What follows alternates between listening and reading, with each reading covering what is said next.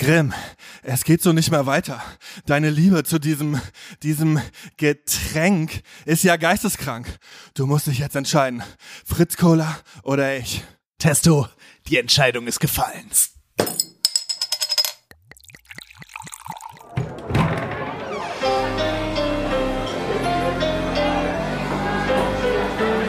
Zum Dorfkrug. Der Podcast von Zugezogen Maskulin. Zum Dorfkrug Folge 6. Wir kehren noch einmal zurück in das Bundesland Mecklenburg-Vorpommern. Mit Jennifer Weist haben wir hier schon eine kleine Zeitreise gemacht. Heute wollen wir aber erforschen, wie junge Menschen ganz aktuell dort leben und aufwachsen. Mit der Politikerin Lilly Blautzun sprechen wir über Langeweile in Ludwigslust, Ü11-Partys, Rentnerbusse, Drogenkonsum auf Festivals, Hitlergrüße auf Dorffesten, mangelnde Jobperspektiven und Landflucht, aber auch über die Suche nach Ostidentität, über die Verständigung zwischen Ost- und Westdeutschland und darüber, was politisch schon passiert ist und noch passieren muss, damit MV für junge Menschen noch lebenswerter wird. Viel Spaß! Gehasst, verdammt, vergöttert, herzlich willkommen bei Deutschlands coolsten und besten und wichtigsten Podcast zum Dorfkrug, zugezogen maskulin. Wir freuen uns heute eine Premiere zu feiern und zwar haben wir sowohl einen sehr jungen Gast heute als auch die erste Politikerin. Herzlich willkommen Lilly Blauzun, wir freuen uns sehr. Ich freue mich auch sehr. Danke für die Einladung. Lilly Blauzun ist geboren 2001 im niedersächsischen Bückeburg. Aufgewachsen ist sie aber in Mecklenburg-Vorpommern und zwar in Ludwigslust. Ludwigslust, laut Wikipedia angeblich weithin bekannt unter der Abkürzung Lulu, wurde begründet im 18. Jahrhundert als Residenz der Herzöge von Mecklenburg-Schwerin, als Prinz Christian Ludwig auf dem Gebiet des Dorfes Kleno im Südwesten Mecklenburg sein Jagdschloss bauen ließ und den Ort später kurzerhand in Ludwigslust umbenannte. Besucher erwartet die Stadt mit einer ewig langen Liste von Baudenkmälern, eine große spätbarocke Anlage, entstanden in der Zeit, als der gesamte Schweriner Hof hierher verlegt wurde. Ein prunkvolles Schloss, eine Hofkirche, weitläufige Gartenanlagen im französischen Stil, rundherum planmäßig angelegte klassizistische Häuser für die Bediensteten, das Versailles des Nordens. Seit den Zehnerjahren scheint MV aus den Wendewirren langsam auf einen grünen Zweig zu kommen. Die Arbeitslosigkeit in Ludwigslust liegt heute auf Westniveau. Viele pendeln zum Beispiel in das 120 Kilometer entfernte Hamburg. Knapp 12.000 Einwohner zählt die Stadt heute, trotz Eingemeindung im Umland 1000 weniger als noch zum Ende der DDR, als der Alexandrinplatz noch Karl-Marx-Platz hieß und statt der Statue der reitenden Alexandrine von Preußen sich hier eine Büste des sozialistischen Staatsphilosophen befand, als die Altstadt noch unsaniert war und sich im Barockschloss die DDR-Staatsorgane breit machten. Einige Plattenbauten aus dieser Zeit stehen auch heute noch, überdauerten die Bagger, als man nach der Wende dem grassierenden Leerstand im Rahmen des Stadtumbau Ost zu Leibe rückte, einzelne Wohneinheiten freilegte, die Platten abtrug und wieder Grünflächen entstehen ließ. Allgemein ist es um Ludwigslust herum sehr grün. Die Stadt ist umgeben von weiten Wäldern, Wiesen und Obstplantagen. Wunderbar spazieren kann man hier nach dem Genuss der prunkvollen Altstadt. In einem dieser Wälder, nur wenige Kilometer entfernt vom barocken Stadtzentrum, findet man dabei Mauerreste und Gedenktafeln. Lange bevor die Westalliierten hier am 2. Mai 45 das KZ Wörbelin entdeckten, konnten sie es schon weithin riechen. Die Häftlinge aus 24 Nationen, der jüngste neun Jahre alt, schliefen hier in Rohbaubaracken ohne Fußböden und Fenster. Eine Wasserpumpe musste für alle Insassen reichen, im gesamten Lager verstreut lagen tote Menschen. Eingefallene Schädel, hervorstehende Schlüsselbeine, Rippenbögen, angeschwollene Beine, aufgeblähte Bäuche, tote Augen, Misshandlung, Erschöpfung, Krankheit, Hunger. Um dem drohenden Tod zu entkommen, hatten Häftlinge gar von den Leichen gegessen, die im einzigen Sanitärtrakt wie Holz Holz gestapelt waren. Die Alliierten veranlassten, dass die Ludwigsluster Bürger sich das ganze Grauen selbst anzuschauen hatten und dabei helfen sollten, die Leichen abzutransportieren. 1000 von 5000 Gefangenen waren hier in nur zehn Wochen verstorben. Ich glaube, das ist wirklich alles, was man über meine Stadt sagen kann. Es ist halt eine Kleinstadt in Mecklenburg-Vorpommern. Ne? Also es ist sehr schön auf jeden Fall. Und manchmal kommen da sogar Touristen an. Das ist echt, wo wir immer waren, wow, also es ist immer so ein Rentnerbus angekommen. Und dann hat man das schon gemerkt, weil schon deutlich mehr los war in der Stadt. Aber so richtig hat irgendwie, oder machen wir halt irgendwie alle unseres da. Aber so richtig, dass da jetzt so viel, so viel abgeht, eigentlich in der Regel ja nicht. Würdest du sagen, die Stadt ist weithin bekannt unter, unter dem Namen Lulu? Das ist ein Fakt. Das ja? ist definitiv okay, ein Fakt. Ja, ja, also wir sagen auch nur Lulu. Ja. Und ähm, ja. Ja, es ist voll interessant, weil trotzdem ich in Mecklenburg-Vorpommern aufgewachsen bin, also ich kenne natürlich den Namen Ludwigslust, also wenn es im Verkehrsfunk bei Antenne MV oder so aufgetaucht ist, aber ich habe überhaupt kein Bild davon vor Augen gehabt. Ich wusste überhaupt nicht, dass da ne, dieses Schloss und diese Anlagen gab gab und so weiter. Und ja, voll interessant. Und dass du auch sagst, dass Touristen da nur manchmal hinkommen. Warum? Weil es keinen Strand in der Nähe gibt. Und ja, weil jetzt, wo ich das so durchgelesen habe, klang es so, als wenn das eigentlich voll der, also das Versailles des Nordens voll der Touristen-Hotspot wäre. So. Also es gibt schon auch irgendwie das Barockfest, wo dann alle wie bei ähm, Bridgerton, dieser Netflix-Serie, so laufen dann alle da rum in unserer Stadt. Das ist auch ein bisschen weird immer, ich glaube, wenn man das von außen sieht, aber es gehört irgendwie dazu. Touristen, ja, also es gibt halt manchmal so eine Highlights, da ist auch irgendwie das kleine Fest im großen Park und sowas. Da, da kommen dann schon Leute auch von, zumindest aus dem Landkreis, was für uns schon viel ist. Aber das ist jetzt so wirklich, ich meine, was kannst du Lulu machen? Du kannst dir irgendwie das Schloss angucken und du kannst durch den Park gehen und es ist auch sehr schön, aber so richtig, ah, ich glaube, es ist auch, wenn man von da kommt, dann sieht man das vielleicht gar nicht mehr so. Aber Mhm. also du kannst ja da ja nur rumlaufen und dir irgendwie was angucken. So.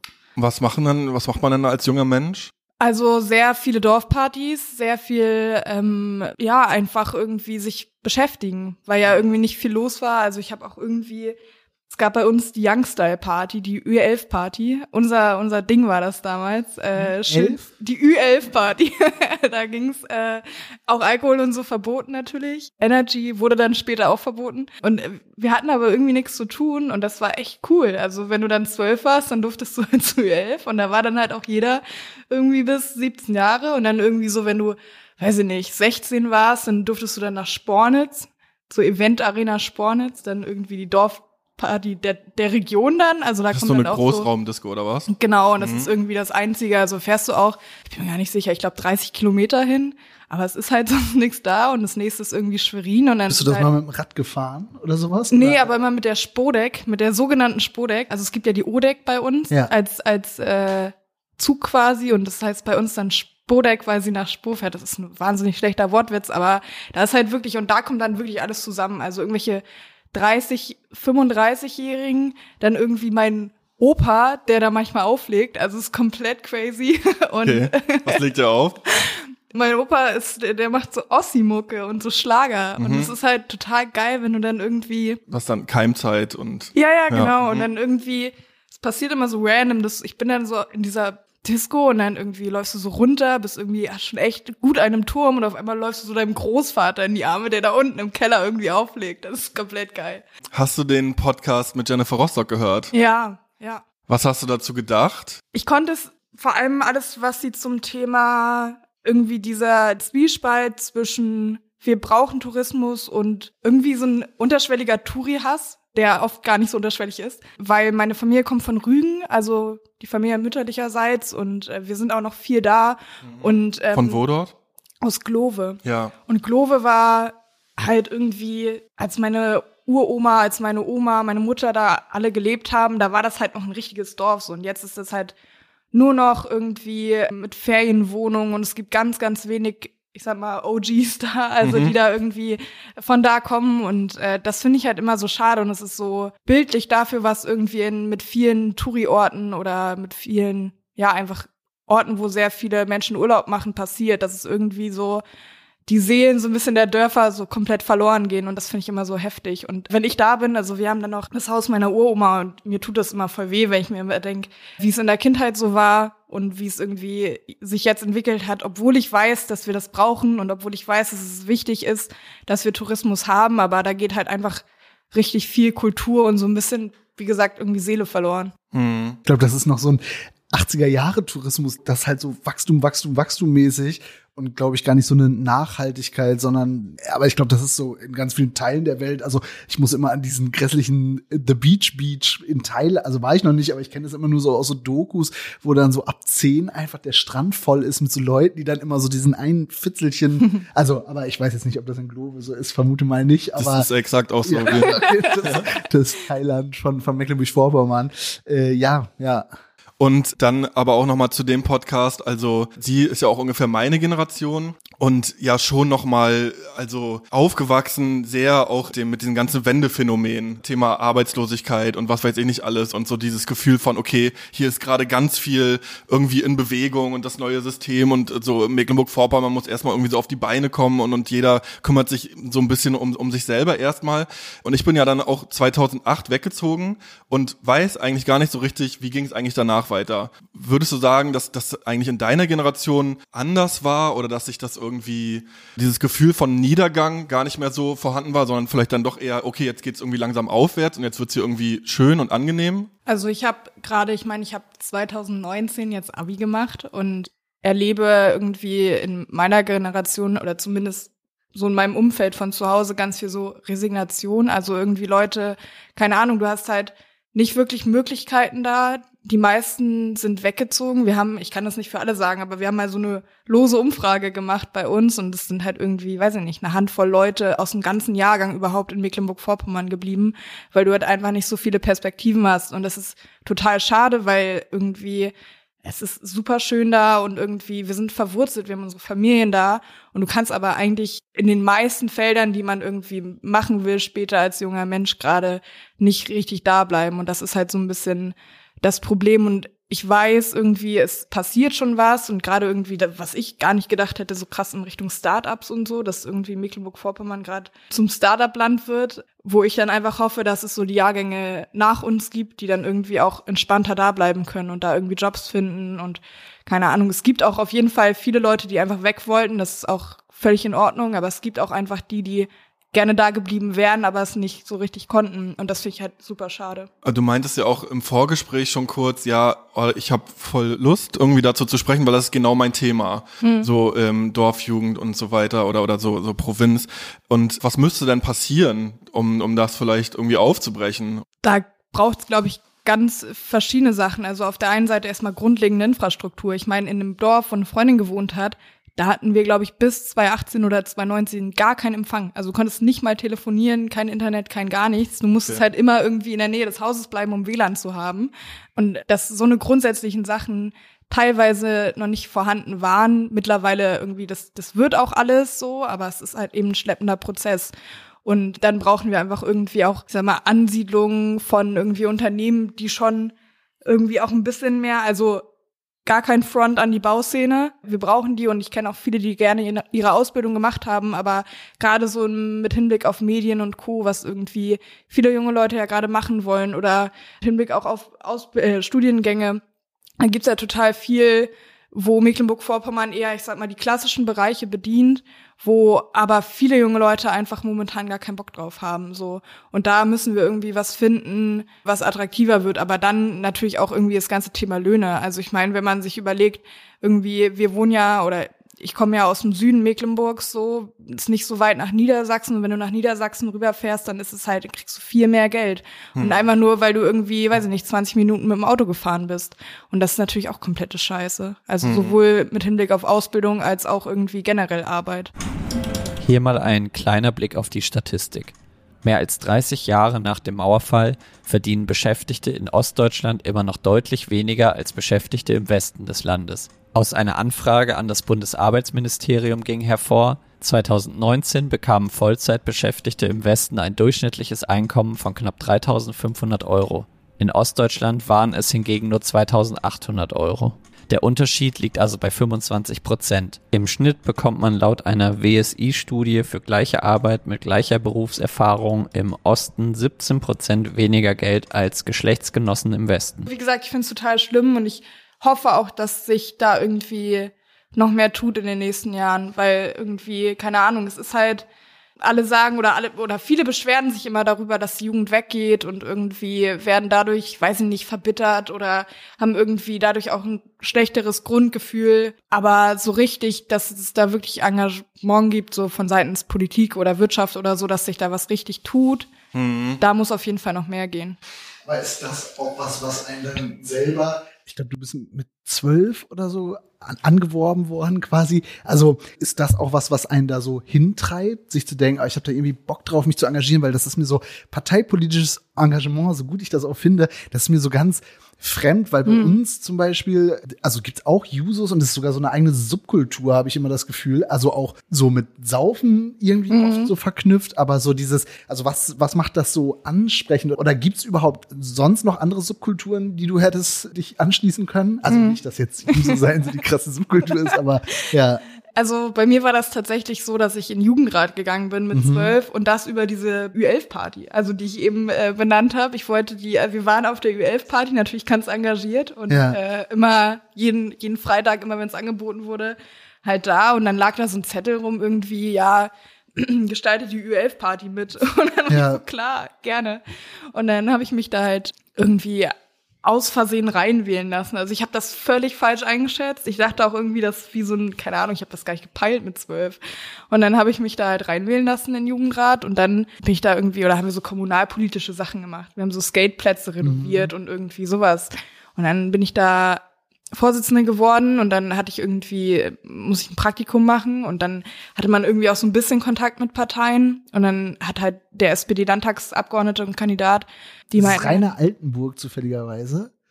nein, Weißt du, wer Rainer Altenburg Ja, natürlich weiß ich, Und wer Rainer Kennst du Rainer Altenburgs Verknüpfung in die weite Musikwelt? Nein, aber Okay. seine, seine Tochter? Schwägerin oder so Sein Sch ist, ist meine Lateinlehrerin auch gewesen. Also Irene? Nee. Ach so, okay. Ja, weil, also das habe ich rausgefunden, als ich, ich wollte es mir eigentlich noch für den großen Knalleffekt aufheben, aber das ist der Schwiegervater von R.A. The Rugged Man, einem amerikanischen Rapper, Was? der, ähm, weiß ich nicht, auf irgendeiner, ich, das muss ich nochmal nachschauen, ich bin Oh mir nicht ganz Gott. sicher, der auch auf einer Platte mit Biggie drauf ist, und auf jeden Fall zumindest ein Feature mit Sammy Deluxe und Savage, also, äh, ja, Oh mein Gott. Nee, das wusste ich nicht. Okay. Aber der war, der war einer der Personen, äh, als ich das erste Mal dann in den Ortsverein gekommen bin. Ja. Und dann saßen da so alte Männer rum und er war einer davon. Also tja, krass, ja. krass. Nee. Ja, und dann habe ich Praktikum, wie gesagt, gemacht, weil irgendwie wir mussten Schülerpraktikum machen und dann bin ich zur SPD gegangen. Und dann war Frank-Walter Steinmeier da, das war 2016 im Landtagswahlkampf. Und dann habe ich gerade aber einen Russland-Austausch gemacht. Das war in den, in den Ferien. Und ne, also die, die russischen ähm, Leute aus unserer Partnerstadt waren halt da.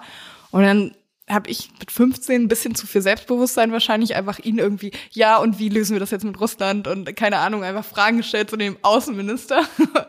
und dann habe ich halt mit dem relativ viel geredet und dann hat er mich so ein bisschen letztlich auch bequatscht. Also hat mir dann noch so einen Brief geschickt und so, also ganz süß eigentlich. Und hat mich dann quasi in die SPD gebracht. So. Aber wie ist das dann so als junger Mensch dann in der Partei? Also wenn du das auch jetzt so beschreibst, du kommst da irgendwo rein und da sitzen halt nur so grauhaarige ältere Herren und ja, weiß ich nicht, wie kann man sich das vorstellen? Wie war dann so da dein, deine, deine Arbeit und, und was hast du denn da so gemacht? Also ich muss sagen, dass sich das so in den letzten Jahren auch krass verändert hat. Also wenn ich mir den Ortsverein, wo ich damals eingetreten bin, jetzt angucke, sind halt super viele junge Leute da und irgendwie, wir hatten eine richtig junge Bürgermeisterkandidatin und alles. Also da hat sich schon einiges verändert. Es ist halt immer noch nicht alles gut und du wirst halt immer noch oft belächelt, klar. Aber ich finde, dass irgendwie Jusos sich mittlerweile einfach sehr gut organisieren können. Ich meine, wir haben fast 80 äh, Juso-Kandidierende jetzt für den Bundestag und da geht's auf jeden Fall schon mal in die richtige Richtung zumindest. Es muss halt dann irgendwie nur auch auf allen Ebenen ankommen. Mhm. Wie ist das denn, wenn man dann in so parteipolitischen, also ich meine, ne, man findet ja wahnsinnig viel zu dir. Und wie ist es denn, du hast irgendwo geschrieben, dass du auf so Psytrance-Partys gehst und so weiter.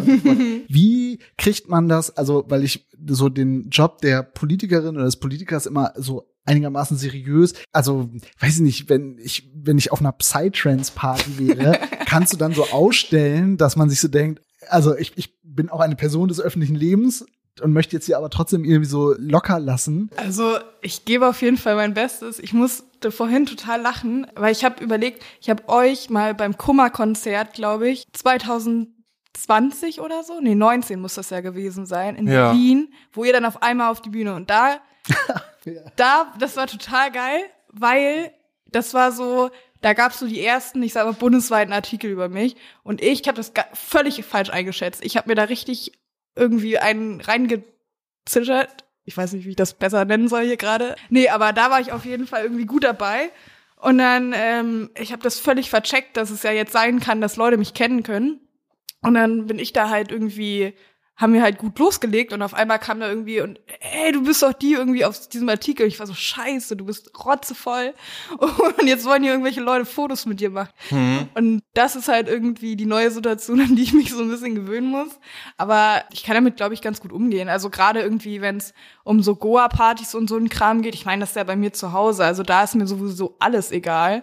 Die Leute kennen mich halt, seit ich irgendwie klein bin und dann, ob ich jetzt irgendwie dreimal mehr in der Presse stehe, das juckt mich dann auch nicht.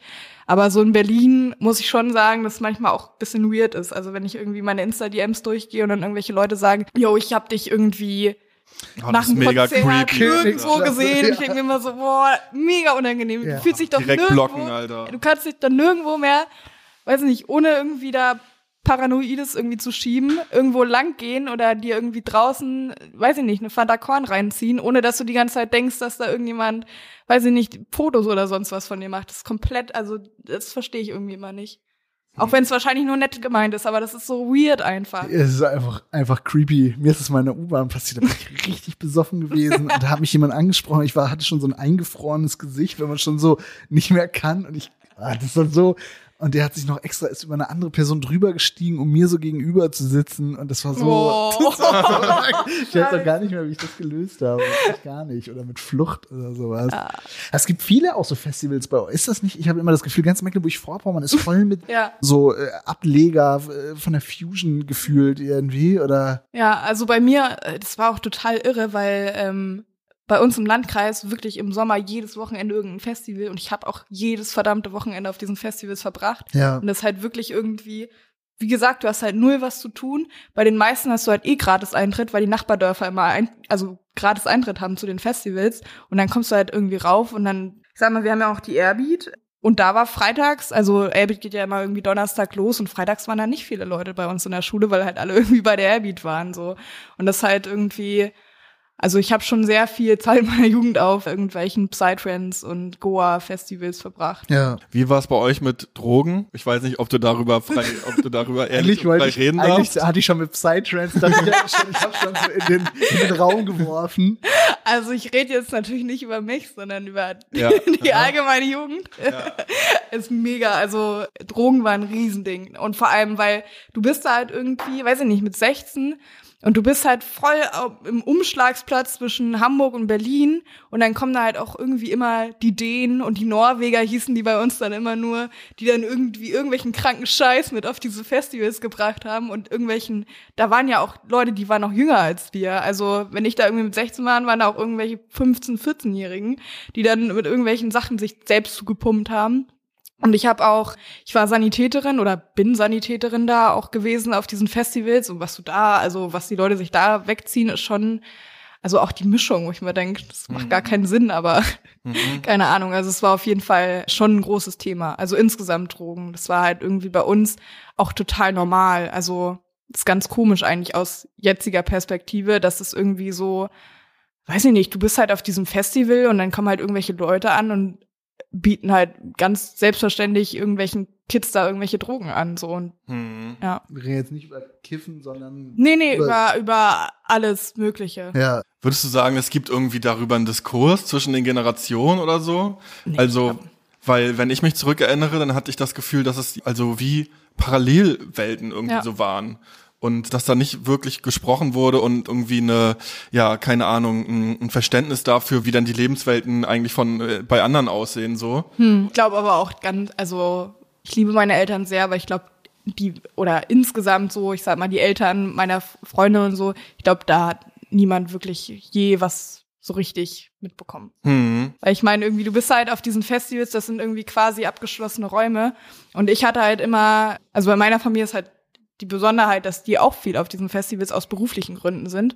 Und äh, auch DJs, ja. DJs auch wieder. Mutti legt auf. Nein, Spaß. Nein, aber so mit medizinischer Absicherung und so ein Kram halt. Und ich hätte mir sowas nie erlauben können. Also einfach, weil irgendwie, du willst nicht irgendwie auf Drogen deiner Mutter in die Arme laufen, zumindest bei mir so. Mhm. Aber so bei vielen irgendwie, du fährst dann halt Mittwoch, Donnerstag hin und dann kommst du Sonntag, äh, Sonntagabend nach Hause und wenn du Glück hast, bist du nüchtern so. Mhm. Aber manchmal denke ich mir, das ist auch ein Generation-Ding vielleicht. Also ich muss wirklich sagen, ich weiß noch, wie erschüttert ich war, als ich das erste Mal jemanden hab Speed ziehen sehen und da war ich schon mindestens 17 irgendwie. Also ich, ich, oder vielleicht ist es auch was Ostdeutsches, keine Ahnung, weiß ich nicht so. Aber ich finde es immer, äh, ja, Festivals sind Was auch bei noch euch mal- noch Speed oder Crystal Meth? Speed, oh Gott, Mhm. Crystal Kram. Also das ist bei uns tatsächlich Speed-Teile, ganz viel und Keta und Koks halt. Mhm. Ganz normal. Standard. In meiner Generation, da gab's eigentlich fast auch fast alles. Und vor allem bei den günstigen Sachen wurde ordentlich zugelangt. Und tatsächlich dann auch schon Crystal Meth. Also, dass dann irgendwie so Bekannte, die dann irgendwie aus Zwickau kamen oder so, dann, oh, ich hab was ganz Feines heute mit und so. ähm, und dann auch gerne alles durcheinander und so. Und ich weiß nicht, ob es die Alpha noch gibt in, in Schwerin. In Nee. der Sport- und Kongresshalle. Ach das so, war da so doch, ein ja. riesengroßes ähm, Techno-Festival. Und da war für mich auf jeden Fall der, der Höhepunkt, wo auch, ja, keine Ahnung, ich will es jetzt nicht im Detail ausfü ausführen, weil ich will es, glaube ich, nochmal in Gänze irgendwo anders erzählen. Aber ja, da war, glaube ich, für mich so der Höhepunkt. Und da habe ich, weiß nicht, einen guten Mix gehabt und mich dann auch gefreut über Leute wie, wie dich dann auf, auf Festivals. Keine Ahnung, wo man dann, ja, weiß nicht, da auch einen Anlaufpunkt hatte, die sich irgendwie da ein bisschen mit auskennen und äh, ja, weiß nicht, sich da so nicht so richtige Expertin. sich da nicht so ganz verloren fühlt. Nee, aber so Sanitäter meinst Ach so, ach so. Ich Aber das war richtig beschissen. Weil ich hatte wirklich, ich habe mir da alles reingepfiffen, weil ich war so, ey, scheiße, das muss jetzt mal hier irgendwas funktionieren. Und also, Wie diese Leute, die immer so Teile in ihr, in ihr Müsli mixen. Kennt ihr die? nee.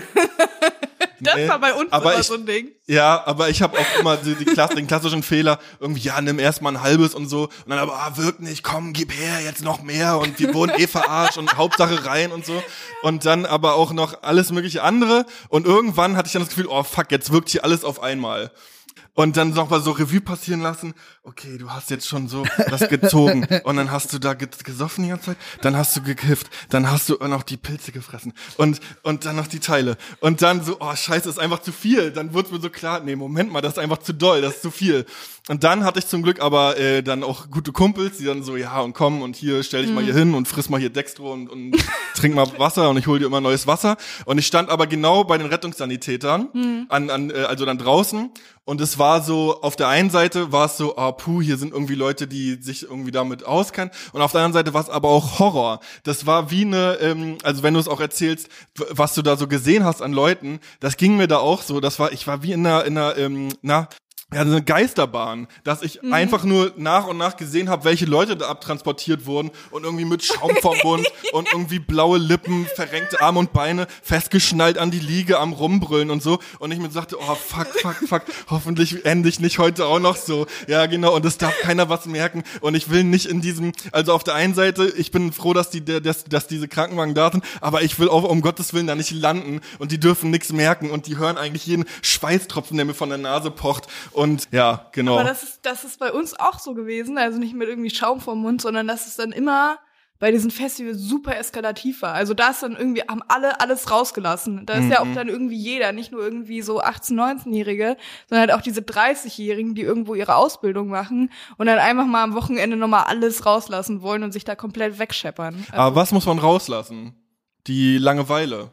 ja, ich glaube, du hast halt, du hast halt einmal, also Lulu in allen Ehren, aber du hast halt nicht viel zu tun bei uns so und irgendwie ich war dann irgendwie noch beim DRK. Ich habe wahnsinnig viel Sport gemacht, weil irgendwie keine Ahnung, aber sonst irgendwie Mhm. triffst dich, triffst dich in der Woche, dann irgendwie abends. Wir hatten bei so einem Kumpel hinten so einen Partyraum und da haben wir uns dann immer getroffen, einfach nur einmal abends so, um eine zu rauchen oder so. Einfach damit man noch mal jemanden gesehen hat, außer seiner Eltern und das war halt dann irgendwie meine halbe, also ich habe echt meine halbe Jugend in diesem Raum verbracht, so, weil du halt irgendwie, ist halt nichts zu tun und dann sitzt du halt da irgendwie die ganze Zeit, guckst dich an und betrinkst dich, so. Ahnung. Ja, und die Leute, die vielleicht dann später erwachsen sind und was ändern könnten, ne, wenn du sagst, jetzt müssten eigentlich Strukturen und Anlaufpunkte und so weiter äh, äh, da sein, die ziehen dann weg. So, ja, okay. Ja, ist interessant, weil ich auch immer denke, ja, okay, das ist bei mir auch nochmal so, ja, Nachwendegeneration und wenn es vorher Pioniere gab und, und das und jenes und das ist jetzt alles irgendwie von heute auf morgen so weggebrochen und deshalb stehen dann erstmal so die Kinder und Jugendlichen so da und denken sich, ja, okay, und jetzt, was machen wir nun? Aber ja, dass es dann auch später dann immer noch so ist. Ich meine, es ist halt so, wir können nicht, es, also es geht für ein paar, aber wir können nicht alle mit einem MacBook und einem Chai Latte äh, in Berlin in einem Coworking Space sitzen und die zehnte Dating-App erfinden. Okay? Es gibt auch ein paar Leute, die irgendwas anfassen müssen und sich die Hände schmutzig machen. Ansonsten geht's halt nicht, okay? Funktioniert anders nicht. Das Land ist ja seit 98 SPD regiert. Hm. Warum ist es denn so, wa- wa- was, was ist denn die Schwierigkeit irgendwie oder, oder was macht das so schwer irgendwie zu sagen, okay, jetzt muss hier, jetzt muss ich mal was ändern und keine Ahnung. Also da kommt es drauf an, über was man spricht. So Sachen wie Digitalisierung haben wir einfach ein Riesenproblem mit dem Bund, so mit irgendwie, keine Ahnung, Auszahlungen und so einem Kram. So natürlich ist es jetzt sehr leicht immer zu sagen, ja, es war nur der Bund. Da sind halt auch einfach irgendwie Fehler, keine Ahnung, bei uns passiert. Aber ich merke halt zum Beispiel irgendwie, was Schulpolitik angeht oder jetzt so Ausbildung und so ein Kram, da geht es auf jeden Fall auch in die richtige Richtung. Also sowas wie Mindestausbildungsvergütung, wo ich mir denke, ist eigentlich irre, dass es sowas nicht gab vorher. Und dass irgendwie Leute bei uns für gefühlt zwei, also nicht gefühlt, sondern oft irgendwie zwei, drei Euro in der Stunde gearbeitet haben. Und da muss man einfach irgendwie gucken, keine Ahnung, wir haben jetzt zum Beispiel die Arbeitslosenquote, also Co- Corona jetzt mal rausgerechnet, das letzte Jahr ist jetzt auf dem niedrigsten Stand, seit irgendwie die SPD angefangen hat, da zu regieren. Also es geht auch an vielen äh, Stellen einfach irgendwie schon gut voran, aber es gibt einfach auch, ich habe das ja gesagt, irgendwie Thema Internet, Thema irgendwie Ausbildung und Co., wo man einfach sagen muss, so, jo, da ist halt auch viel Scheiße passiert. Und da muss man jetzt einfach gucken, wie man da jetzt weiter mit umgeht. Also gar nicht so dazu, aber auch ein bisschen, also alle Gäste, die wir bis jetzt hatten, ne, Audio 88, Jennifer Rostock, die so aus, aus Ostdeutschland kommen, haben das immer als, also so ein Ort beschrieben oder, oder ihre Jugend immer als sowas, wo, also was immer irgendwie so ein bisschen mit so Überlebenskampf mal mehr, mal weniger metaphorisch irgendwie verknüpft war, also Gefahr die ganze Zeit. Das, was du jetzt erzählst, das klingt jetzt schon zumindest ein wenig entspannter und beschaulicher oder ist das oder täuscht das, weil du jetzt auch gerade gesagt hast, okay, eskalativ und so weiter und so fort, aber ist so dieses also so Gewalt und und so so, so ein Gefühl von Bedrohung, ist das irgendwie für dich ein Ding gewesen? Oder also vor allen Dingen ja auch als äh, linke Politikerin. Mhm. Also das habe ich tatsächlich gar nicht so wahrgenommen. Also ich fand, ich hatte eine mega, also trotz trotz allem irgendwie, ich hatte eine mega geile Jugend und ich würde mir wünschen, dass manchmal jetzt auch noch so wäre. Aber was so, Was meinst du, dass es jetzt noch so, also dass du noch dass mal ich jetzt 16 noch mal, sein dass ich jetzt noch oder mal was, 16 oder? und in Mecklenburg-Vorpommern wäre, das wäre sehr schön. Ähm, nein, aber es ist halt irgendwie zum Thema irgendwie Nazis. Es gibt die halt bei uns, aber das ist so, also ich, Es ich, muss noch ich nicht mal Nazis, ich meine auch einfach so Gewalt, Gewalt und Be Also es gibt halt bei uns irgendwie, keine Ahnung, es gab halt so, da wurde irgendwie, wir hatten so ein so ein Bolzplatz in Grabe, wo ich zur Orientierungsstufe gegangen bin. Und dann hat er Seid irgendwie, ihr auch auf eine OS gegangen? Hm, wieso? Na, ich dachte, das ist was Niedersächsisches only. Orientierungsstufe fünfte, oder was? so- OS. Nee, bei Fünfte, uns ist sechste. erste bis vierte Grundschule, Grundschule. und dann kommt man auf die weiterführenden Schulen und dann nennt sich die fünfte und sechste Klasse noch Orientierungsstufe, ja, weil und man ich war dann, ich war dann da auf einer regionalen Schule, Ah, okay. wo dann halt, da, da wurden halt auch so Klos gesprengt und so. Also das ist dann schon mal passiert oder irgendwie halt bei uns, äh, wie gesagt, in meiner Grundschule, da war so eine Art Bolz oder so ein Sportplatz und dann war da so eine Holzwand und dann hat irgendwie so ein, weiß ich nicht, so ein Zwölfjähriger oder so die angezündet. Also sowas ist dann schon mal passiert, aber das jetzt irgendwie so richtig krass Gewalt habe ich eigentlich nicht erlebt und irgendwie doch nochmal, glaube ich, zum Thema Rechte. Ich finde es halt, also ich bin halt damit aufgewachsen, dass die irgendwie so ein bisschen dazugehört haben, weil es war halt irgendwie ganz normaler Teil der Gesellschaft bei uns und irgendwie, wenn du irgendwie auf dem Dorffest bist, dann zeigt halt irgendjemand einen Hitlergruß. Also das war halt irgendwie, das war voll normal. Und wenn ich mir das heute, wenn ich das mal so reflektiere, finde ich das mit am krassesten eigentlich, wie normal das war. Und irgendwie auch in den Fahrschulen, dann ist da halt ein Fascho mit dabei. So, Das ist halt irgendwie, das war halt irgendwie die Regel bei uns und das ist eigentlich echt beunruhigend. Und dass da irgendwie auch nicht mehr gegen getan wird, weil die halt so verankert sind in unserer Region, dass irgendwie auch, also es, sagen halt dann immer alle so, ja, Nazis sind scheiße, aber was das, also konkret im Dorf macht da irgendwie, machen da wenig Leute was gegen. Hm. Ja, es ist halt auch irgendwie doof, wenn man dann eben auf dem Dorffest dann eben nicht, keine Ahnung, blond und blauäugig ist, sondern irgendwie anders aussieht oder so, ja, dann fühlt man sich da auch dann nicht so wohl und dann ist es vielleicht auch nicht so das schöne Urlaubsland. Ja, und letztens zum Beispiel, ich war jetzt noch mal zu Hause für ein paar Wochen Und das ist halt auch total krass, wenn du dann irgendwie mit deiner Family zusammensitzt und dann erzählt irgendwie jemand so ganz im Nebensatz einfach, dass irgendwie im Nachbardorf so ein Typ einfach vor die Kneipe so ein Hakenkreuz gepflastert hat. So einfach völlig im, äh, im Nebensatz, weil es einfach so dazugehört. Und das ist halt, das finde ich dann wiederum so krass und wie gesagt einfach schade für die Leute, denen wir irgendwie als Region auch eigentlich Heimat sein könnten. Hm. Aber weil irgendwie diese Faschos da so etabliert sind, es einfach nicht sein können. Und ja. Ja, das versaut auch einfach voll, also dieses, ah, ja, keine Ahnung, ich, wenn ich mal dort irgendwie wieder bin und mir denke, ah, ist ja schon echt auch schön hier und geile Landschaft und dann fahren wir irgendwie zu so einem Trödelmarkt, also dann, ja, so ein Schild am Straßenrand, Trödelmarkt oder Antikmarkt, bla, bla, hier lang und dann so, ah, ja, lass doch mal abbiegen und vielleicht, da findet Ja, man noch was Nettes und so. Ja, und dann fahren wir da irgendwie dann über die Plattenwege und irgendwann ist man dann auf so einem alten, ja, keine Ahnung, Kasernengelände oder so sah das aus. Hab aber dann auch schon so diese Fühler dafür, dass ich schon weiß, ah, ich glaube, das wird hier irgendwie jetzt nicht so die coole Erfahrung so. Dann ist schon auf den Autos schon so die ersten, ja, keine Ahnung, äh, hart und stolz Mhm. und was weiß ich in Fraktur und so. Also ja, ist jetzt noch nicht so hunderttausendprozentig aussagekräftig. Ja, ja, kann ich mir weiß schon schon, in vorstellen. welche Richtung ja, es geht. in welche Richtung es geht. Ja, und dann gehen wir dann auf diesen Markt und ja, ich sag mal, wenn man sich irgendwie so für so die Flaggengeschichte äh, Deutschlands interessiert und so für so alte ja Insignien und Helme und und und Gürtelschnallen, was weiß ich nicht alles, da wurde man da auf jeden Fall fündig. Ja, aber das war dann da auch so ganz normal und dann sind dann auch so Familien und so weiter und Hm. ja, irgendwie weiß ich nicht, äh, finde ich das Du wächst halt damit auf, dass es irgendwie ein Teil der Gesellschaft und ist. ja, und dann war das aber auch dann für mich dann auch schon wieder im nächsten Moment total normal. Und dann sind wir dann so, ja, und hier, ach, guck mal hier, und Kerzenständer, und so weiter. Und dann geht man so davon da weg und dann kommt uns irgendwie so ein junges, äh, asiatisch aussehendes Paar entgegen, was auch wahrscheinlich irgendwie so großstädtisch war, also zumindest sahen die so aus und so von der Kleidung her und so und dann auch so voll gut gelaunt und so. Und denke ich so, ah, wie, wie fühlen die sich wohl, wenn die jetzt hier lang um die Ecke biegen und das sehen? Und das ist ja beschissen einfach so. Das ist halt total krass. Ich meine, wir hatten auch oder ähm, wir haben auch ein Geflüchtetenheim bei uns und auch irgendwie bei mir in der Ecke, also kurz vorm Ortsteil. Und da ist halt auch, dass es irgendwie schon diesen, ich, also ich habe bisher noch kein, wie nenne ich das? Keinen aktiven Rassismus, aber es gibt halt immer diesen niederschwelligen Rassismus in irgendwie diesen ähm, Einfamilienhausfamilien, die dann irgendwie immer sagen, ja, geh da jetzt nicht lang und so und pass auf dich auf und die sind gefährlich und sowas halt, weil das einfach irgendwie von außen kommt und irgendwie diese Dörfer und diese Städte sind ja für, für Ewigkeiten so in sich geblieben immer und da, ja, ist halt Wie funktioniert das eigentlich auf so einem, in so einem kleinen Dorf? Also gibt's da irgendwie Kontakte zwischen, ich sag mal, einheimischer Bevölkerung und Geflüchteten? Oder, oder wie, wie, also, das sind ja dann teilweise auch junge Menschen. Also, wird dann so zusammen auf dem Skateplatz abgehangen? Oder sind das so Mhm. Parallelgesellschaften? Oder wie, weil ich weiß noch, dass ich als, ja, wahrscheinlich 2015, da habe ich noch mal ein legendär beschissenes Silvester in Norddeutschland gefeiert. Und da habe ich auch das erste Mal so, ja, so Geflüchtete irgendwie bei uns auf dem Marktplatz und war so, dachte so, okay, wie, wie fühlt sich das jetzt hier gerade an, so in der niedersächsischen Provinz abzuhängen?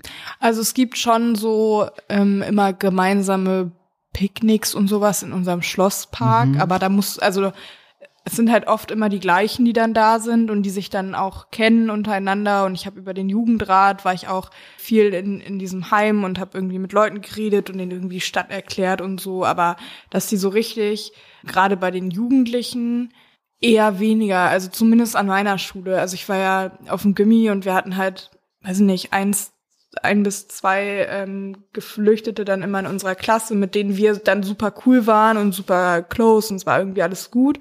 Aber sonst außerhalb der Schule da war eigentlich nicht so richtig viel Mhm. Kontakt da meistens, weil es irgendwie diese, ich meine, es ist halt auch ganz viel irgendwie dann Kindergartengruppe und dann wird aber generell niemand reingelassen und dann hat man ja auch gar nicht die Bezugspunkte Mhm. oft. Also die, mm, es leben dann irgendwie so diese zwei Gesellschaften quasi für sich Ja. und da gibt's halt leider einfach ziemlich wenig Austausch, auch wenn es irgendwie, es gibt Versuche auch irgendwie von unserem Cebefeisters, das ist so ein Begegnungshaus und Mehrgenerationenhaus, die versuchen es dann schon auch mit irgendwie so World Cafés und so, aber da gehen dann halt auch immer nur die hin, die wirklich wollen und die wirklich irgendwie, weiß ich nicht, und das sind halt meistens die gleichen dann. Hm. Wie wurde allgemein so unter so Jugendlichen in deinem Alter äh, da so drüber gesprochen, so über das Thema sogenannte Geflü äh, Flüchtlingskrise? Weil ich hatte mal ganz kurz Kontakt zu einer alten Lehrerin noch von mir, die dann so meint, ja, und ah, das ist echt anstrengend gerade. Das war auch so vor ein paar Jahren, also es müsste 2016, 17 gewesen sein. Ja, ist echt anstrengend gerade, weil auch die jungen Schüler und auch, auch auf dem Gymnasium, man merkt richtig, ja, das ist gerade richtig cool für die, einfach auch rechts zu sein. Das ist irgendwie so edgy und so und ja, und jetzt hier, das wird einfach von oben befohlen und wir sollen das jetzt gut finden und, und was weiß ich. Und ja, dass es richtig so Momentum hatte, auch im Klassenraum. Das gab's bei mir, soweit ich mich erinnern kann, gar nicht. Also wir hatten dann eher irgendwie mal so einen Lehrer, der dann irgendwie mal so, so ein paar rassistische Sprüche gesagt hat und dann alle so, also alle haben dann einmal gelacht und dann war es auch wieder gut so und das war irgendwie mein Kontakt dazu. Aber ich muss insgesamt sagen, dass meine Schule, ich meine, wir sind eine der sehr bedeutsamen Schulen ohne Rassismus. Ähm, Ach so, Schule mit. Courage. SOR, ja. Na klar. Gibt's auch in Berlin ganz oft. Ja, hab ich, und äh, ähm, das sagt generell noch nicht so viel aus, aber ich muss schon sagen, dass gerade irgendwie in der Schülerschaft und auch mein Direktor und so, die waren da super offen. Also wir haben auch echt viel gemacht, was irgendwie interkulturelles Leben angeht und irgendwie ganz viel auch, ich meine, du hattest ja vorhin im Eingangstext über Berlin gesprochen. Wir Mhm. haben auch Geschichtsprojekte in der Oberstufe ganz viel gemacht. Ich war ganz, ganz oft in dieser Gedenkstätte. Also meine Schule ist echt ein guter Ort gewesen, würde ich Mhm. aus meiner Perspektive sagen, was das angeht.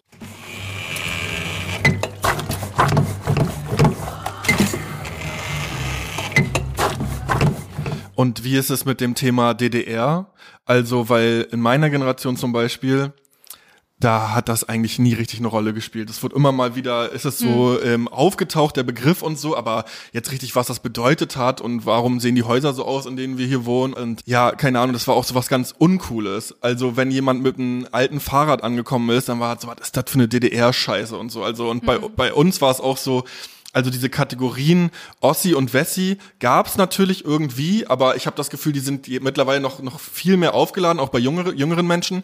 Und das ist bei uns eher so, ja, selbst die Ostdeutschen wollten eigentlich nicht wirklich ostdeutsch sein, sondern man wollte eigentlich eher so, man wollte auch so cool sein wie die Leute auf, auf M MTV und so.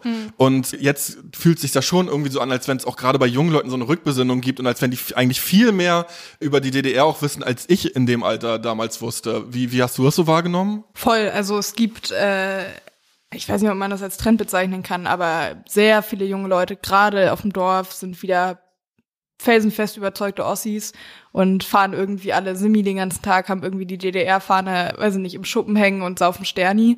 Und das ist halt irgendwie der Versuch einer Identität, weiß ich nicht, ob man das so bezeichnen kann, aber es ist halt äh, immer ein Wir gegen die. Und irgendwie, wenn Leute nach Westdeutschland ziehen, dann werden sie beschimpft, weil sie nach Westdeutschland ziehen. Und irgendwie die Ossis sind die Guten und alles. Und ich meine, es gibt auch, also das, das ist total banal, aber ganz viele aus meiner Heimatregion haben auch irgendwie so Ostdeutschland in der Biografie bei Insta einfach stehen. Also Heimat Ostdeutschland quasi. Es wird nicht mehr irgendwie spezifiziert, sondern du kommst aus dem Osten und dann bist du irgendwie wer oder bist du was. Und das ist halt irgendwie, ich meine, allein auch wenn man sich anhört, was für Mucke gehört wird, wenn man irgendwie sich Finch, Finch. ich Ja. wollte es gerade sagen, wenn man sich Finch anhört oder irgendwie die alten Ossi-Schlager, so, das ist halt wieder ein Ding. Und das kommt halt, glaube ich, auch ganz krass dadurch, dass jetzt in den letzten Jahren, ich meine, es wurde immer schlecht auf den Osten gezeigt und auch, also auch teilweise zu Recht klar, aber dadurch hat sich irgendwie das in sich so gestärkt, dass die Leute gesagt haben, so, ja, nicht mit uns, die greifen unseren Osten nicht an. Und dann kam halt irgendwie diese Selbstdefinition und dieses, dieses, diese neue ostdeutsche Jugendkultur und ganz, ganz krass. Also irgendwie, ich lebe das total mit. Also in Teilen natürlich irgendwie. Ich bin, ich hänge mir jetzt keine DDR-Fahne an die Wand, aber ähm, dass es da schon so eine neue Herkunft gibt, sehe ich auf jeden Fall. Also wenn ich da auch mit meinen Eltern drüber rede, die sind halt gar nicht so drauf. Also die denken immer so, Lilly, was willst du denn jetzt irgendwie mit Ostdeutschland? So Ja. 2001 geboren, was ist mit dir? So, aber das ist halt, weiß ich nicht, das, das ist so in der Jugend dann wieder entstanden. Ja, ich find's mega spannend und denk auch, ja, es ist auch einfach wichtig. Also über diese ganzen Themen zu sprechen und dass das eben auch ja auf so eine Suche nach Identität und so, und wo komme ich eigentlich her und was haben eigentlich so meine Eltern und Großeltern getrieben und so, ja, ist ja einfach mega wichtig und spannend und ich habe auch das Gefühl, da ist einfach ein riesiger Diskursstau, also dass da so viel unbesprochen ist und auch zwischen den Generationen, ja, keine Ahnung, ich, ich denke nur manchmal, das wäre ja geil, ein echtes Selbstbewusstsein zu haben. Also nicht mehr das von früher, so dieses hündisch nach oben zum, zum Wessi schauen und ey, wir wollen jetzt auch mal sein hier und bitte nehmt uns auf und bitte nicht böse sein und, und, und so weiter. Ähm, und das ist ja auch total scheiße. Und genauso ja aber auch dieses umgekehrte, ja, ähm, die Wessi-Männer, die kriegen keinen hoch und keine Ahnung, die können nicht ordentlich ficken und so und die können nicht saufen und was weiß ich. Das ist ja auch schon wieder, also so dieses, ähm, ja, so das andere Extrem und es ist immer so ein Abarbeiten am Wessi, während Westdeutsche ja das gar nicht haben. Also wenn man mit denen spricht, also außer die sind jetzt mit diesen Diskursen schon vertraut, aber so, hey, ja, für mich West und Ost gibt's doch gar nicht mehr, das ist doch gar mhm. kein Thema mehr. Und ja, und da kommt, müsste man vielleicht auch mal hinkommen, dass, dass unter Ostdeutschen diese Sachen so geklärt sind, dass man nicht mehr immer auch den Blick vom Westdeutschen mitdenkt, oh, was sollen die jetzt denken? Und jetzt, und so dieser Trotz, jetzt geben wir ihnen aber mal so die Power-Ossis oder mhm. auch so mhm. dieses, ey, aber ihr müsst echt aufpassen, sonst denken die schlecht über uns oder was weiß ich. Und dass man damit mal aufhört und irgendwie so diese Diskurse erstmal untereinander führen kann, so. Und dann ja vielleicht mal zum echten Selbstbewusstsein kommt, wo man sich dann gegenseitig auf Augenhöhe begegnen kann. Ja. Aber ich glaube, das ist, ja, also in meiner Generation ja auch schon äh, das passiert und in den, in den nachfolgenden auch nochmal mit einem ganz anderen Selbstbewusstsein, also jetzt so deine Generation oder wahrscheinlich auch die danach und nochmal viel selbstbewusster auch die Fragen stellen und sich äußern und, und klar für was einstehen und so und dass da einfach voll viel in Bewegung gerade ist. Und ich bin da, blick da sehr hoffnungsvoll auch auf die jungen Menschen in, im Osten. Hm. Ich glaube auch, dass es irgendwie ein bisschen mehr Ehrlichkeit in dieser ganzen Nummer braucht. Also wir sagen halt irgendwie die ganze Zeit, was du eben angesprochen hast, weiß ich nicht, so Sachen wie Wessis können nicht saufen. Das, wenn ich jetzt sage, das würde ich unterschreiben, dann bin ich wieder bei der Debatte. Nein, aber es geht halt einfach darum, dass irgendwie ich glaube, man darf es auch nicht überstrapazieren. Ich glaube, also so ein ostdeutscher Nationalstolz ist jetzt nicht das, was man irgendwie anstreben sollte. Aber es geht einfach darum, dass wir uns, glaube ich, auch nicht verstecken müssen in dem, was auch Ostdeutschland kann in ganz vielen Bereichen und dass wir eben nicht saufen. Und ficken. Nein, aber auch so, ich sag mal, in ernsthaften Leben wie so Wissenschaft und so ein Kram, da geht halt total viel. Und da sollte man sich eben einfach nicht verstecken und auch irgendwie diesbezüglich neues Selbstbewusstsein entwickeln und nicht sagen, äh, oder auch einfach ich meine, es gibt super viele Leute, die gehen einfach zur Arbeit und machen irgendwie ihren Job und halten irgendwie dieses Land am Leben so und und das sind keine Leute irgendwie, die man jetzt irgendwie scheiße finden muss oder die man nicht wertschätzen muss oder so und hm. allein darauf das auch mal stolz zu sagen und zu sagen so, jo, es gibt richtig viele Menschen, die einfach super viel machen und irgendwie für die Gesellschaft so und wo man jetzt nicht dann nach einem generellen, ich sag mal ostdeutschen Patriotismus oder irgendwie, weil es gibt halt auch einfach viel, das nicht gut läuft, aber es ist einfach die, diese positiven Sachen auch irgendwie her hervorzuheben und so, das, was scheiße läuft, auch einfach daran zu arbeiten und da sich irgendwie so ein bisschen ehrlich zu machen. Ja, voll, genau, man muss, es gibt ja auch Fakten man muss ja einfach also diese Debatte nicht immer moralisch führen, ja. sondern ja, es gibt einfach Fakten und wenn man sich die Wahlerfolge von, von bestimmten Parteien anschaut und so, dann sieht man ja, dass das irgendwie ja im Osten irgendwie AfD mehr gewählt wird, aber man sieht halt auch, dass nicht jeder Ostdeutsche ein AfD-Wähler und erst recht kein kein Rechtsextremer ist so. Ja, das ist irgendwie immer so undifferenziert. Mhm. Ist, äh, entweder ja, die sind alle Nazis oder von der anderen Seite, naja, nö, Quatsch ist ja bei uns gar nicht ein Thema und gibt's ja am Westen auch und hört doch mal auf und so. Ja, aber auch zum Thema Thema, was eigentlich auch wertvoll ist in, im Osten, denke ich auch immer, gerade bei der älteren Generation, wenn man so darüber spricht, ja, und jetzt Kapitalismus und wie es gerade läuft, naja, weiß ich nicht, ob es jetzt irgendwie so cool ist oder ob man da nicht nochmal irgendwie überlegen müsste, oder können wir das nicht irgendwie anders regeln und was weiß ich. Ja, und dann hat man da einfach, was weiß ich, wie viele Leute, Millionen Leute, die da Erfahrungen mitgemacht haben, wie man auch mal sich gedacht hat, ja, vielleicht machen wir mal einen gerechteren Staat und einen anderen Staat und wirtschaften hier ein bisschen anders. Und ja, dann aber auch erzählen können, ja, das und das haben wir uns damals überlegt und die und die Fehler haben wir gemacht und was weiß ich und dass man irgendwie, ja, denke denk ich so, dass das fehlt irgendwie, dass man auch diese Erfahrung irgendwie so wahrnimmt und aufnimmt in den gesamtdeutschen Diskurs, weil man eigentlich mega viel daraus lernen kann. Also ein Riesenproblem, das ich halt habe, ist, dass irgendwie richtig viele Leute, die in der DDR gearbeitet und gelebt haben, dass deren Leistung in dieser Zeit halt so null anerkannt wird. Also es ist halt irgendwie, ja, du hast es in der DDR gemacht und deshalb ist es schlecht. Aber wenn ich mir jetzt meine Familie angucke, irgendwie dieses Wirken war ja nicht schlecht, weil es in der DDR war. Das war ein also es war kein guter Staat, so es war kein Rechtsstaat, es ist, darüber muss man reden und klar, aber es gibt einfach auch so viele Sachen, wo ich mir so denke, jetzt kommen die ganzen Leute an und machen irgendwelche Ärztehäuser. Das war in der DDR normal oder irgendwie mit Bereich auf Kita und oder mit Blick auf Schule und Kita und so. Das ist halt irgendwie, das wird jetzt alles angestrebt. Frauen und Arbeit. Genau, und das ist halt jetzt alles, wo irgendwie die Westdeutschen für sich gerade neu entdecken, dass es auch so geht, obwohl das im Osten eigentlich normal war. Was Hä? ist ja, oder So, viele, viele Im Westen, also ich bin immer mit, war immer in Ärztehäusern. Also was ich. Ja, aber das ist das Punkt ist das ist das ist so ein neues Ding, dass alle jetzt äh, Ärztehäuser auch vor und so Polykliniken fordern Ja, und so okay. ein Kram und äh, das war ja halt also oder halt wie gesagt irgendwie Ah, kostenfrei. Ich merke schon richtig, wie ich Schule auch in so eine Verteidigung das So, wollte oh ich mein eigentlich Gott, gar der nicht. Aber es gibt, es Ja. gibt, also es gibt Ärztehäuser zumindest, also wo mehrere Ärzte. Weiß ich nicht. Ich, ja, genau, Nein. ist interessant, wenn du sagst. Ich kenne auch nur die Diskussion von wegen, ja, und jetzt waren die Polykliniken, erst waren die so schlecht und Ja, und scheiße jetzt sind sie- und jetzt sollen sie aber wieder gut sein. Also wo mehrere Ärzte unter einem Dach irgendwie so sind. Als Krankenhaus oder als Nee. Ärztehaus. Ja. Ähm, ich, Nee, die, das ist Ja. Ärztehaus, Polyklinik. Wo es einfach mehrere Ärzte mit Ja. mehreren Fachrichtungen. Ja, ja, das Ja, Leute, das haben wir im Besten schon seit 100 Jahren. gefunden. ja, gleich wieder Ja. bestes wieder besser. Nein, ich, ich will es gar nicht Gefixt. aber, aber es ist, äh, also das ist zumindest nichts, aber ja. Genau dafür wurden die Einschübe erfunden. Also hier mal ein bisschen Kontext zu den Polykliniken. Die Idee der Polyklinik ist älter als die DDR und wurde schon im 19. Jahrhundert von Rudolf Virchow in Berlin etabliert. In der DDR nahmen die Polykliniken dann aber eine besonders wichtige Rolle ein und bildeten das Rückgrat der medizinischen Versorgung. PatientInnen sollten unter einem Dach ambulante medizinische Betreuung aus einer Hand bekommen. AllgemeinmedizinerInnen, Zahnärzte, GynäkologInnen, OrthopädInnen, alle waren nicht mehr selbstständig, sondern wurden fest angestellt und vom Staat bezahlt. Man wollte kurze Wege und gute Versorgung für alle PatientInnen erreichen und fächerübergreifende Zusammenarbeit unter den Ärzten fördern. Mit der Wiedervereinigung wurden die Polykliniken abgeschafft, bekamen aber noch bis zum Jahr 1995 Bestandsschutz. Die Ärzte sollten sich in dieser Zeit nach dem westdeutschen Prinzip selbstständig machen und niederlassen.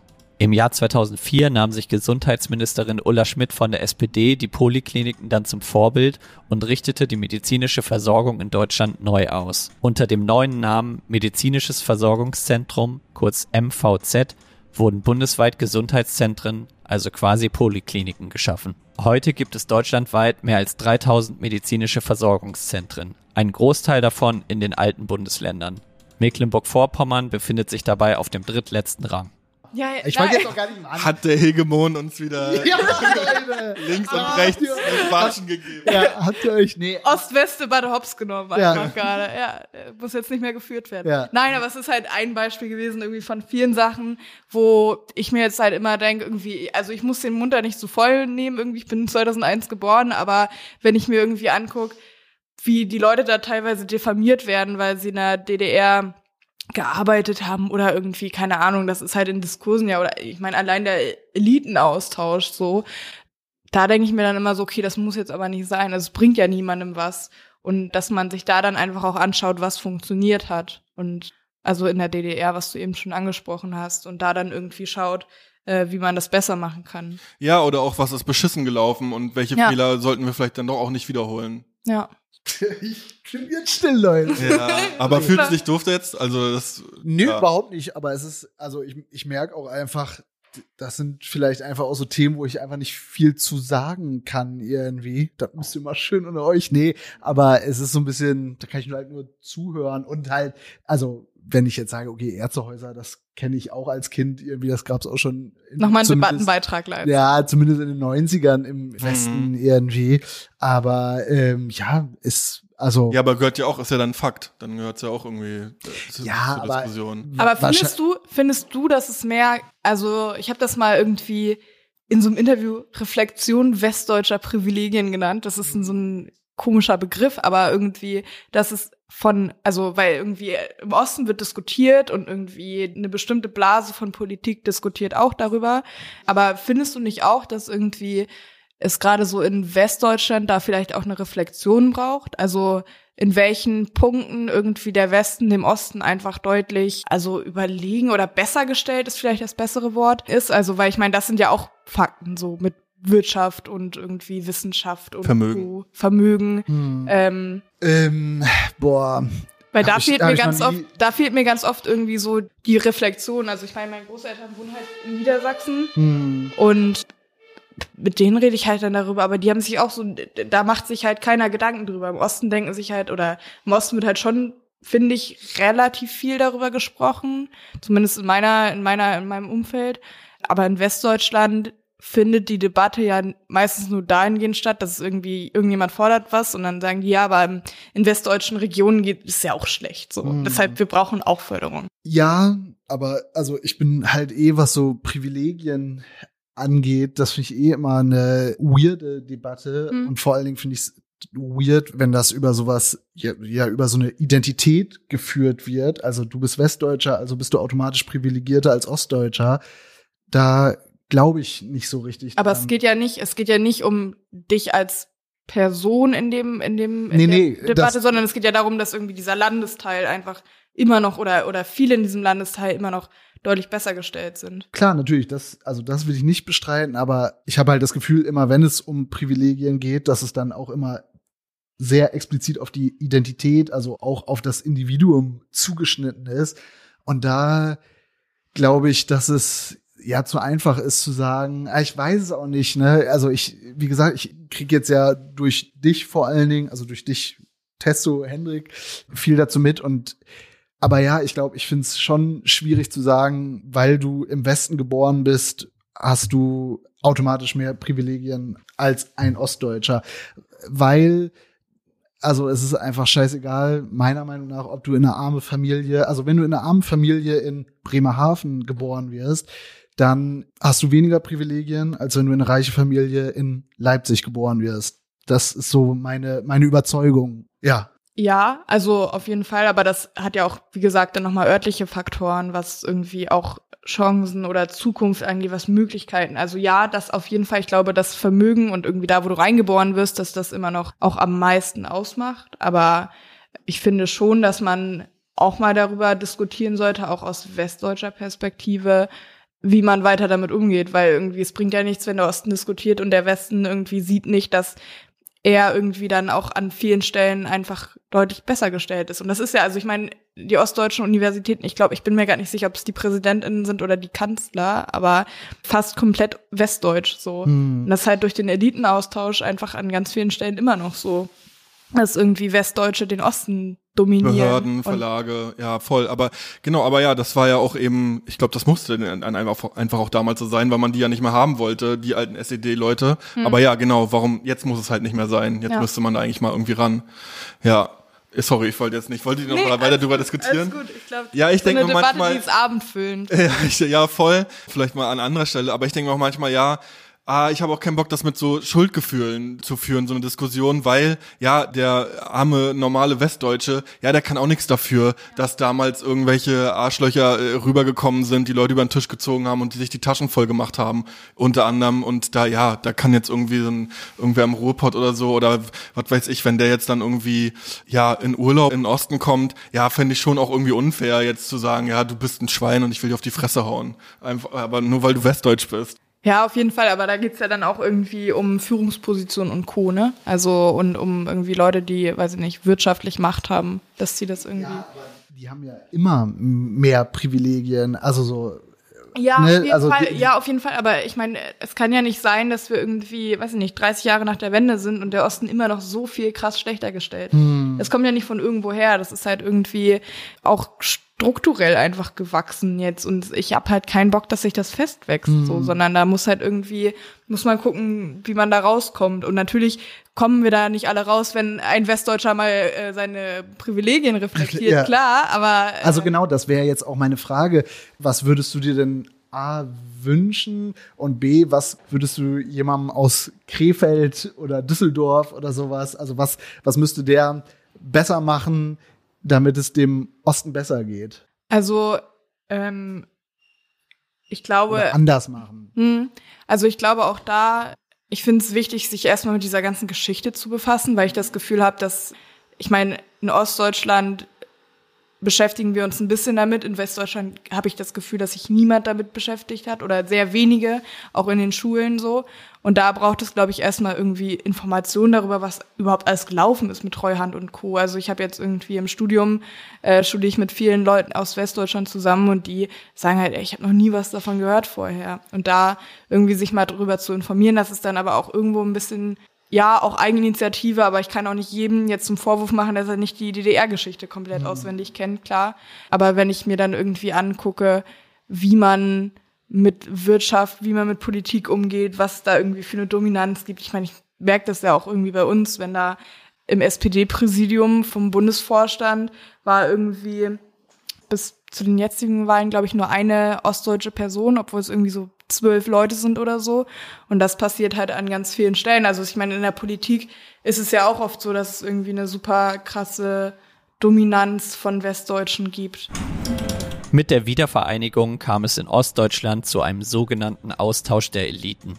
Führungspositionen unterschiedlichster Bereiche wurden mit Westdeutschen besetzt, weil sie sich besser mit Westinstitutionen und Gesetzen auskannten. Doch auch 30 Jahre später sind Ostdeutsche deutlich seltener in Spitzenpositionen in Ostdeutschland zu finden. Laut einer aktuellen Regierungsanalyse waren 2016, neuere Zahlen werden nicht genannt, bundesweit weniger als 2% der Spitzenpositionen von Ostdeutschen besetzt, obwohl sie 17% der Gesamtbevölkerung ausmachen. Große Ausnahme ist dabei die Bundesregierung, die fast gleichermaßen mit Ost- und Westdeutschen besetzt ist. Ganz anders sieht es in den Bundesministerien aus. Im August 2020 waren laut dem Bericht lediglich vier von 133 AbteilungsleiterInnen in Ostdeutschland geboren. Laut einer Studie der Uni Leipzig betrug noch 2015 der Anteil Westdeutscher in Verwaltung, Justiz und Gewerkschaften im Osten über 80 Prozent.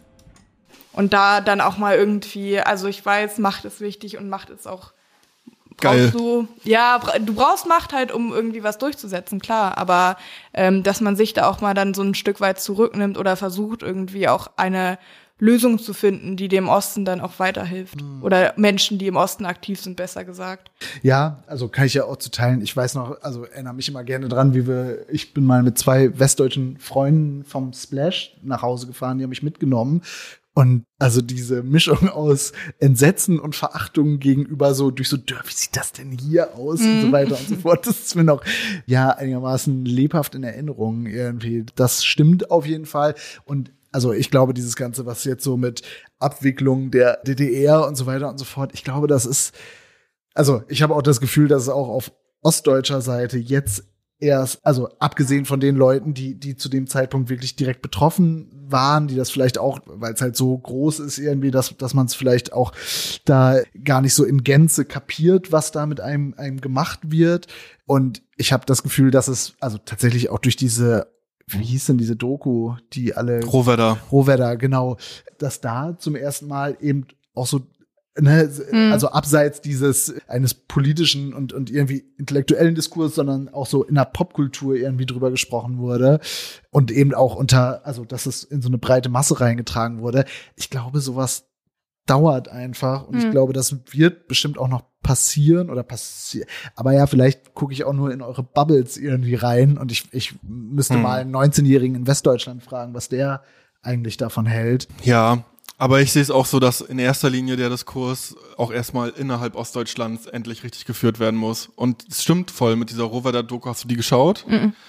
Ja, da hab auch ich zum ersten Mal gesehen, also so einfach mal filmisch aufbereitet mit O-Tönen und so weiter und wo es auch richtig zimmert und so. Wie hat sich das angefühlt, abseits von diesen tränennassen Bildern und na, das war ja der schönste Tag eures Lebens, ne? Sondern eben, was wurde versprochen, was ist dann eingetreten und irgendwie so, ja, Mütter vom Arbeitsamt, die dann irgendwie so sagen, ja, das sind alle Verbrecher da oben und wenn das hier so weitergeht, dann hänge ich mich weg und meine Kinder nehme ich vorher noch mit, so. Also, ja, das gehört nämlich auch zur Story. Das, das liegt einfach so viel unbesprochen rum und da müssen müssen ja auch Ostdeutsche unter sich auch auf jeden Fall noch viel, viel aufräumen und, und durcharbeiten.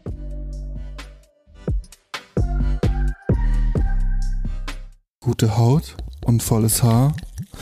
Ist doch klar. Fritz Cola.